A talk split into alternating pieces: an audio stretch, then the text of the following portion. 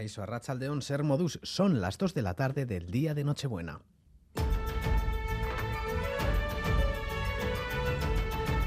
Crónica de Euskadi con Lier Puente.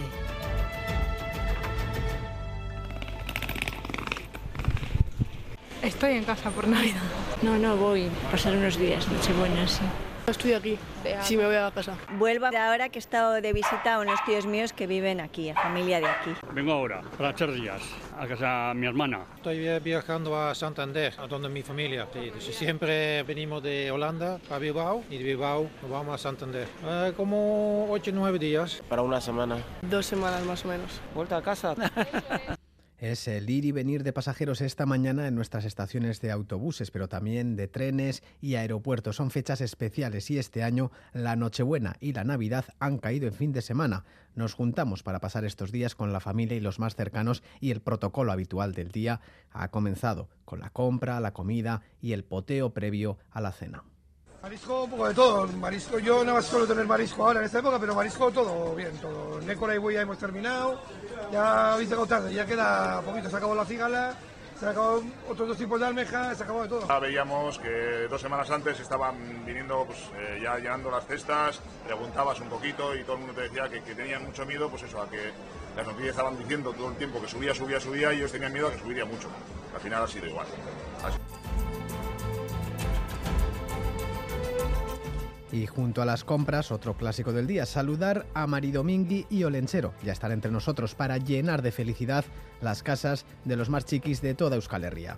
Bueno, etorri gara hemen da eta ikuste da Olentzero eta Maridomingiri. Esan duzte, ia zeu pari gure dodan, eta esan dutzat guazeneko gauza bat eta mai joku bat.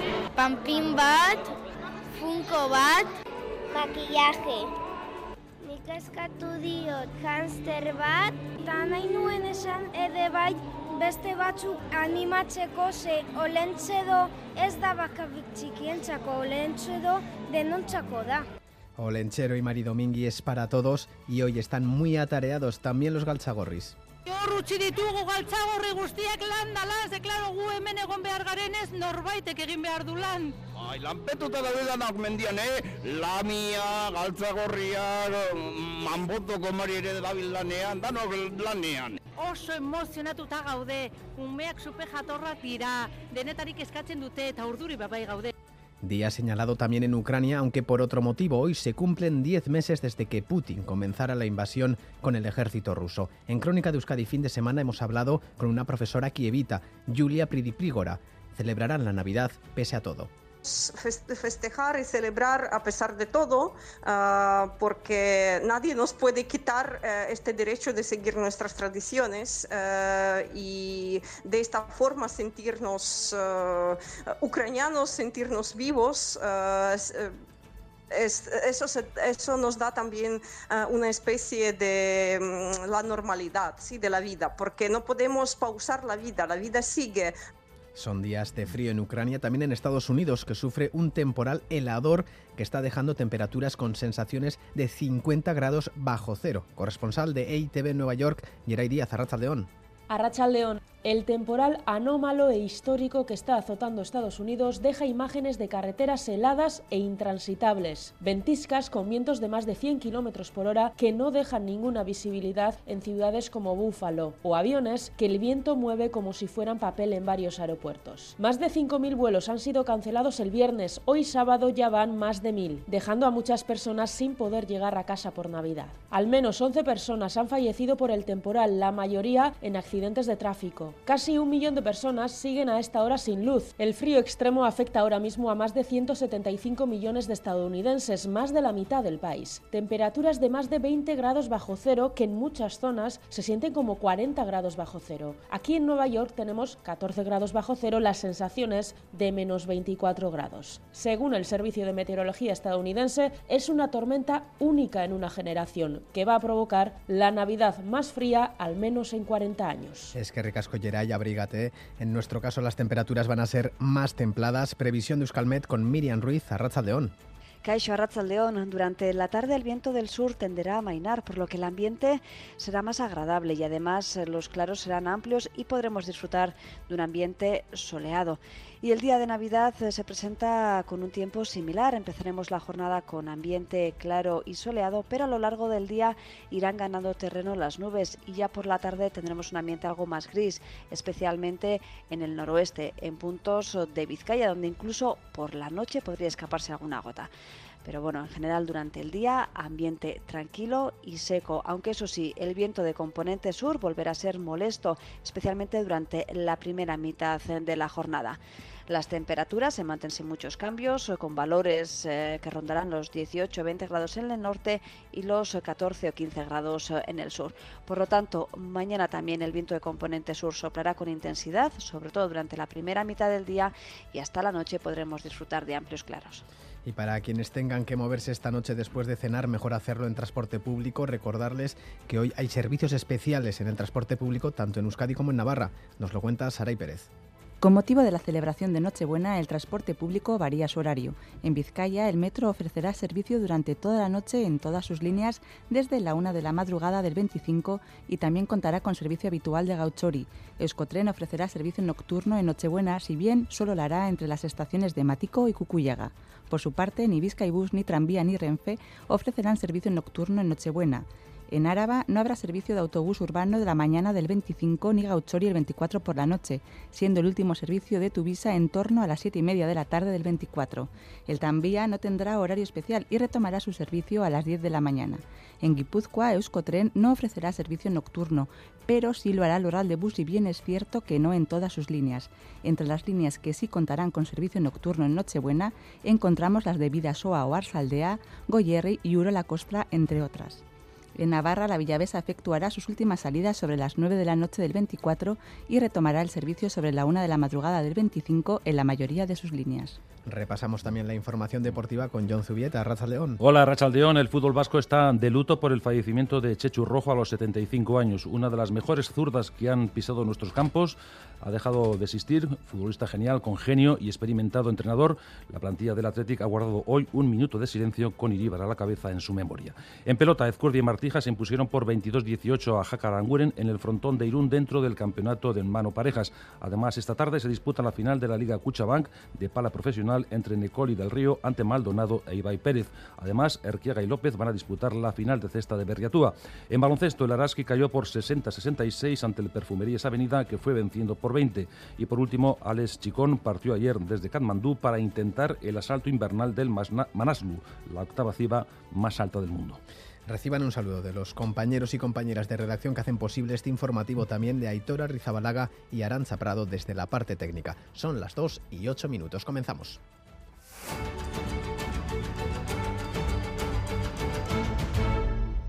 Este 24 de diciembre se cumplen 10 meses desde que Putin decidió invadir Ucrania. Los ataques por parte del ejército ruso son continuos y estas últimas semanas, además de los bombardeos en el campo de batalla, Rusia ha intensificado los ataques a las infraestructuras básicas del país, dejando a millones de ciudadanos sin luz ni gas en pleno invierno con temperaturas bajo cero. Pese a esta dura situación, la vida continúa, así nos lo ha contado esta mañana en Crónica de Euskadi fin de semana Julia Pridiprígora, profesora universitaria en Kiev. Nos lo resume Saray Pérez. Los ataques contra el pueblo ucraniano no cesan tras diez meses de guerra y ahora, en pleno invierno, la falta de electricidad y calefacción se hacen más evidentes. Las infraestructuras básicas están siendo atacadas, pero los ucranianos cuentan con medios para seguir, por ejemplo, con las clases universitarias. Dicen, la pandemia les ha servido de entrenamiento.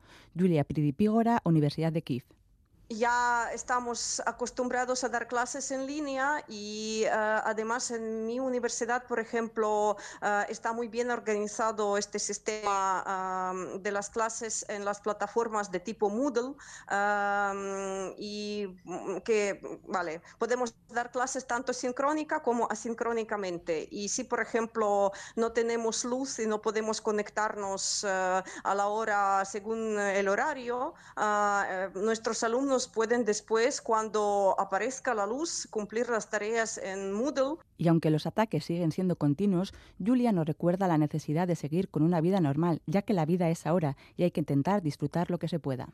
Festejar y celebrar a pesar de todo, uh, porque nadie nos puede quitar uh, este derecho de seguir nuestras tradiciones uh, y de esta forma sentirnos ucranianos, sentirnos vivos.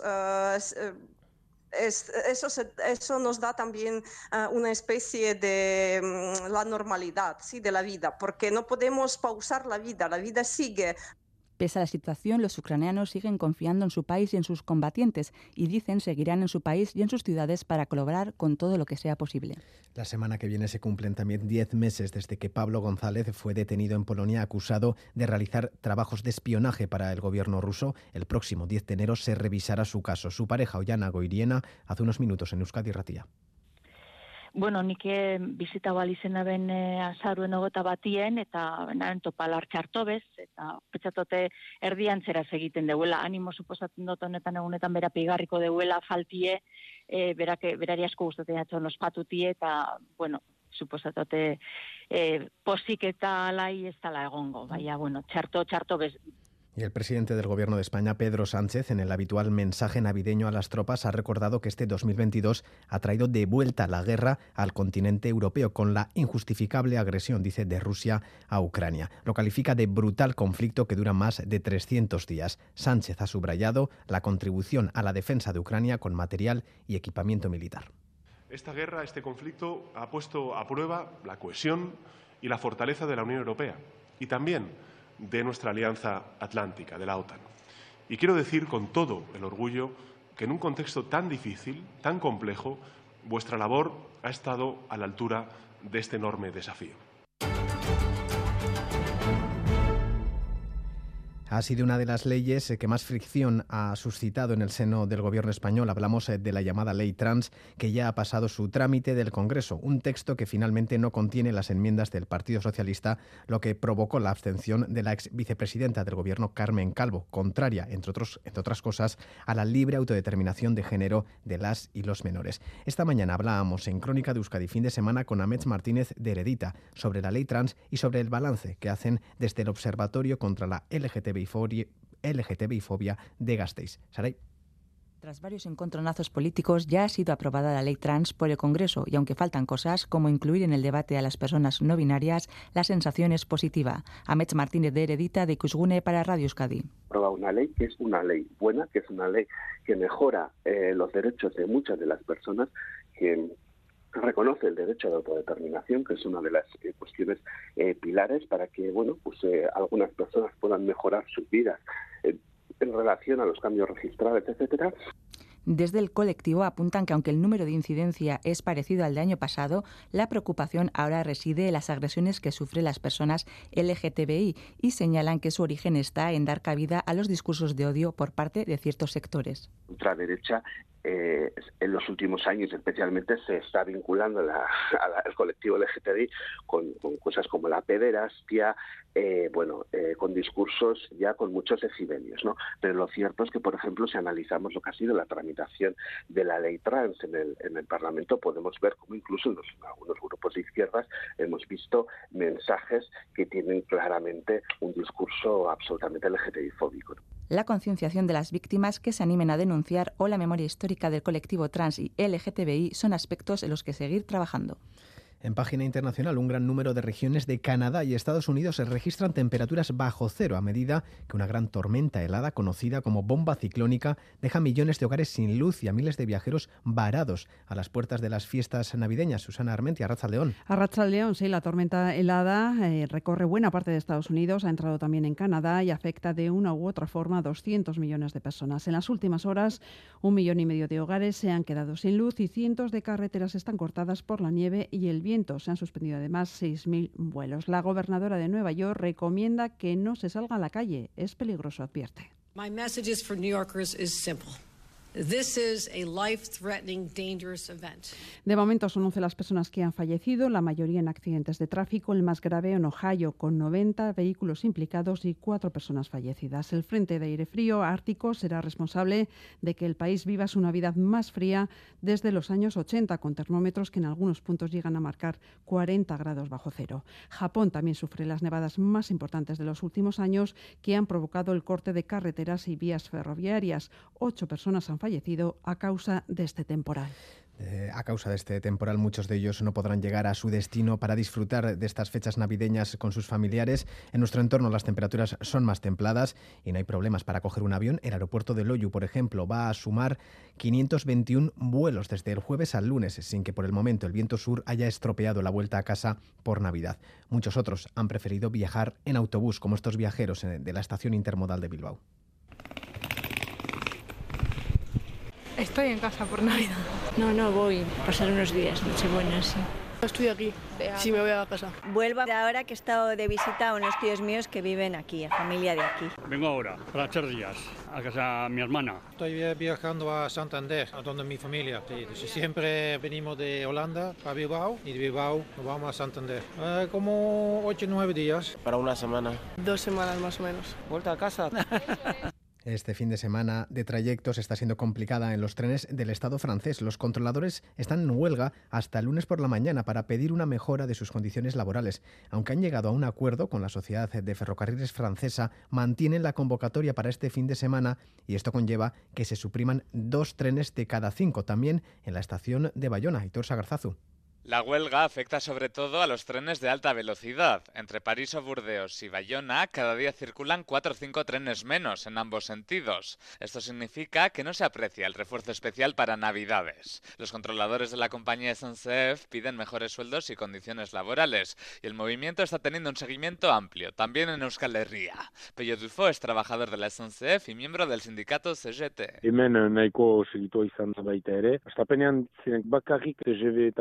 kontrolatzaileak. Eta eratu da ere eguneroko treinetan, eta bai, segitua izan da biziki. Según Dufo, los directores de SNCF no han medido bien ni la fuerza del movimiento ni los tiempos. Las negociaciones han avanzado, pero tarde, porque la planificación de los días de huelga se hace dos días antes y no han podido desconvocarla. Akatsa da, SNCF-eko buruak, berdin berdin antolatu bazen bilkura hori aintzinamendu berdinekin aste bat lehenago, egu berria salbatua zen. Baina, ora, negoziaketa bizki berant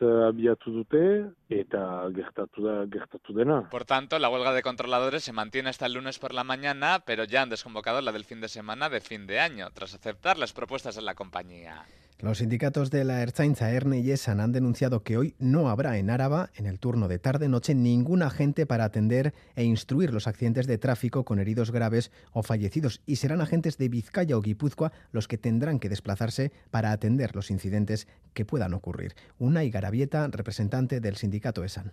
Esu horretan jasotzen denez, abenduaren hogeita lauko arratzalde gabeko txandan, Bizkaiko eta Gipuzkoako trafiko unitateko ikerketari atxikitako langileek, beren gain arditzaten arabako e, ba, lurralde historikoan zaurituak eragin ditzaketen e, istripuak e, ba, bueno, lurralde horrek agenterik ez duelako. Por otro lado, Sare ha lamentado que se siga utilizando la justicia como un arma vengativa dirigida especialmente contra los presos de ETA por la postura del Tribunal Supremo que ha establecido que el recurso del fiscal contra una excarcelación tiene efectos suspensivos en caso de delito grave. Sare se manifestará esta tarde a las 7 por las calles de Gasteiz. Y otro apunte más, según una encuesta publicada hoy en el Diario de Noticias de Álava, la candidata del PNV a la alcaldía de Gasteiz, Beatriz Artolazábal, ganará las elecciones de mayo del año que viene con un edil más, hasta situarse con 8. EH Bildu crecería en Vitoria, mientras que PSE y el Carrequín Podemos bajarían. El PP se mantiene, según esta encuesta del Grupo Noticias. Bueno, etorri gara hemen hitz egite da eta ikuste da Oletxera eta Marin Domingiri. Esan duzte, ia gure dadan eta esan dutzat guazeneko gauza bat eta maizoko bat. Pampin bat, funko bat, Makillaje. Nik eskatu diot hamster bat, eta nahi nuen esan ere bai beste batzuk animatzeko ze olentzedo ez da bakarrik txikientzako, olentzedo denontzako da. Es la ilusión de los más pequeños por ver hoy a Olencero y Maridomingui antes de que les traigan los regalos. Tras tres años vuelven hoy a las calles de Euskal Herria, dejando atrás todas las restricciones. Las capitales vascas tienen preparada una programación especial. Nos la resume Irati Barrena. Tras atravesar las calles de Bilbao e Ipar Euskal Herria, hoy será el turno del resto de capitales. En Pamplona, el desfile comenzará a las 6 de la tarde en la calle Iturralde y Suite. El objetivo de la organización será superar el número de espectadores prepandemia, reuniendo a más de 75.000 personas. En el caso de Vitoria-Gasteiz, la calejira saldrá desde el Centro Cívico Iparralde a las 6 de la tarde. Como novedad, este año, por primera vez, tanto Lencero como Maridomingui se despedirán de los más pequeños en la balconada de San Miguel, como lo hace Celedón. En San Sebastián la cabalgata comenzará a las 6 de la tarde en la calle Hernani. Un año más, los dos protagonistas contarán con la ayuda de un intérprete de signos para poder dirigirse a las personas con discapacidad auditiva. En total, en la capital de Guipúzcoa se repartirán más de una tonelada de caramelos. Olencero y Mari Dominguín nos dejaban también un mensaje especial para los oyentes de Radio Euskadi. Umeok, maitio, hemen gaude, olentzero, Mari Domingi eta galtza gorriok, eh? Bat, entzule guztioi, musu erraldoia. Habrá que esperar hasta mañana para poder ver lo que nos han dejado junto al árbol. Disfrutan los más pequeños y también los adultos, aunque con otras costumbres. Son muchos los que están aprovechando los poteos previos a la cena de Nochebuena para volver a reencontrarse con amigos y familiares, muchos de ellos de vuelta a casa por Navidad. Nuestro compañero Eder Carrero se encuentra en uno de esos puntos calientes en Ledesma, en Bilbao. Arrachaldeón Eder. A Rachaldeón sí, como es habitual durante el resto del año, hoy esta calle Ledesma también se llena de gente, de familias que vienen a potear, sobre todo en esta fecha tan señalada, en esta Nochebuena, el ambiente es más familiar, tanto en el interior, pero sobre todo en estas terrazas de los bares de esta larga calle Ledesma. A esta hora todavía sigue llegando la gente y en la previa, en las horas previas a la cena de Nochebuena, nos cuentan que el ambiente es de moderación. Lo escuchamos. Ahora estamos tomando una Coca-Cola, unos torreznitos, un caldo, cerveza. Poteo previo y ir a casa a hacer la comida para los hijos. Pero bueno, pues muy bien. A ver si este año podemos disfrutar. El año pasado pasamos bastante mal y hace dos años tampoco no pudimos, pues bueno, sin más. Muchos se acercan después de las compras de última hora, otros lo hacen después de la visita a Olencero. Y el tiempo también acompaña, el cielo está despejado a esta hora y los 19 grados invitan a salir. Los hosteleros se muestran agradecidos por el constante movimiento. Espero movimiento, espero mucho movimiento, eh, sobre todo al mediodía, a partir de la una y media o así, que se mueva bien. Vamos a ir reponiéndonos poco a poco y que vaya subiendo cada vez más.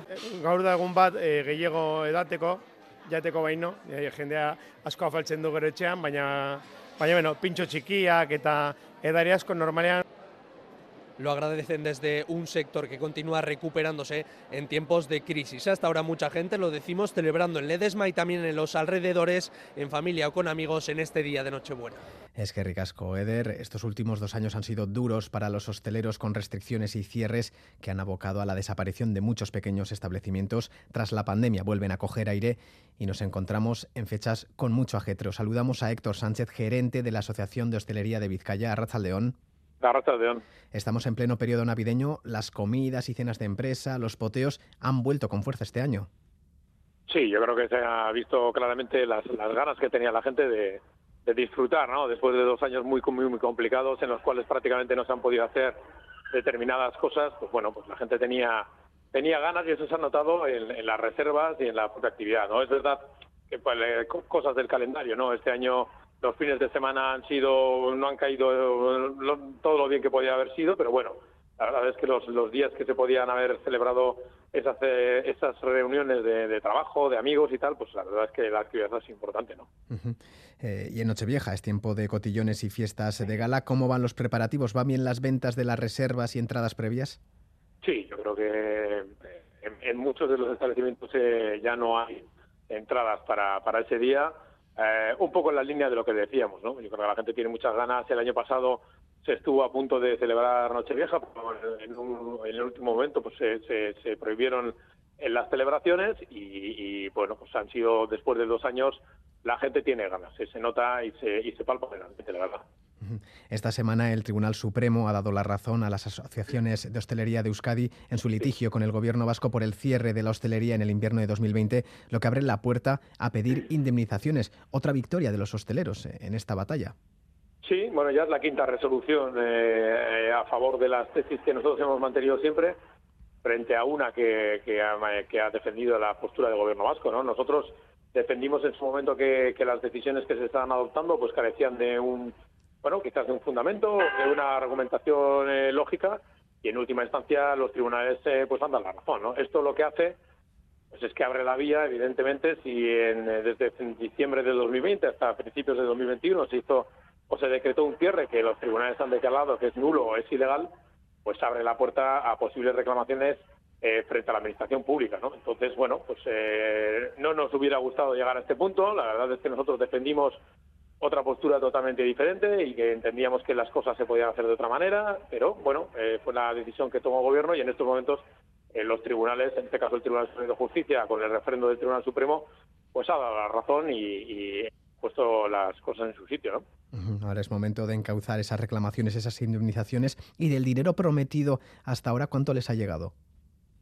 A ver, las ayudas y los programas de ayuda que se han articulado desde gobierno, eh, bueno, eso se ha, se ha abonado. Yo creo que en estos momentos prácticamente no queda nada. Lo que pasa es que eh, son dos años de pandemia, ¿no? Y lo que se articuló en ningún caso llegó a compensar o a indemnizar los daños o los perjuicios que se, que se provocaban. Era un, bueno, eran unas ayudas que se agradecían, pero nosotros siempre dijimos que, que, no, que no eran suficientes y que quedaban lejos de la realidad de las pérdidas y del perjuicio que habían sufrido los establecimientos, ¿no? Entonces, ahora mismo bueno, esta nueva, esta sentencia definitiva, ya por decirlo de una manera, lo que permite es a los locales, eh, independientemente de lo que hayan podido eh, eh, percibir como ayudas, pues, pues, pues reclamar esos daños que se han podido dar en los días en los que se les obligó a cerrar de una manera ilegal. ¿no? Este año poco a poco hemos vuelto a la normalidad. ¿Qué balance hace de este año 2022 en la hostelería? ¿Volvemos a cifras pre-COVID?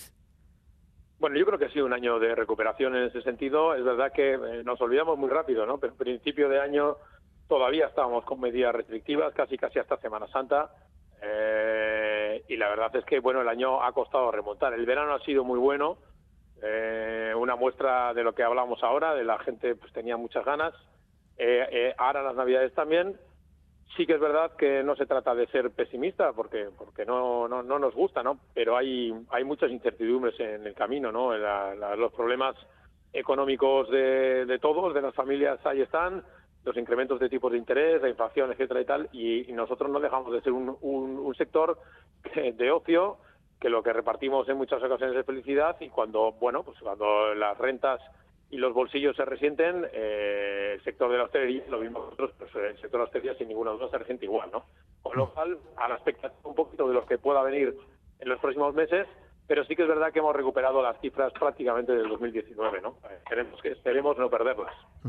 Bueno, recuperación que esperemos que se consolide en el año 2023. Héctor Sánchez, gerente de la Asociación de Hostelería de Vizcaya, gracias por responder a la llamada de Radio Euskadi. Es que. Bye.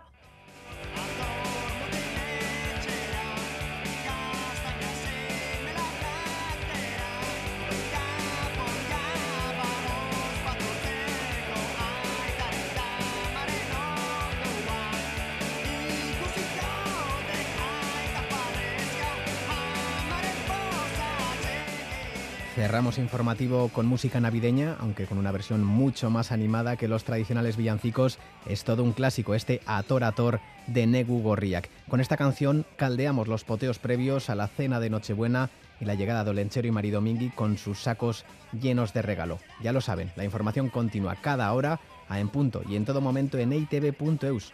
Nos volvemos a escuchar mañana a las 8 de la mañana. Ya será día de Navidad. Gabon gauz oriontzua izan dezazuela eskerrik asko zuen erretagatik. Biararte, ondo izan.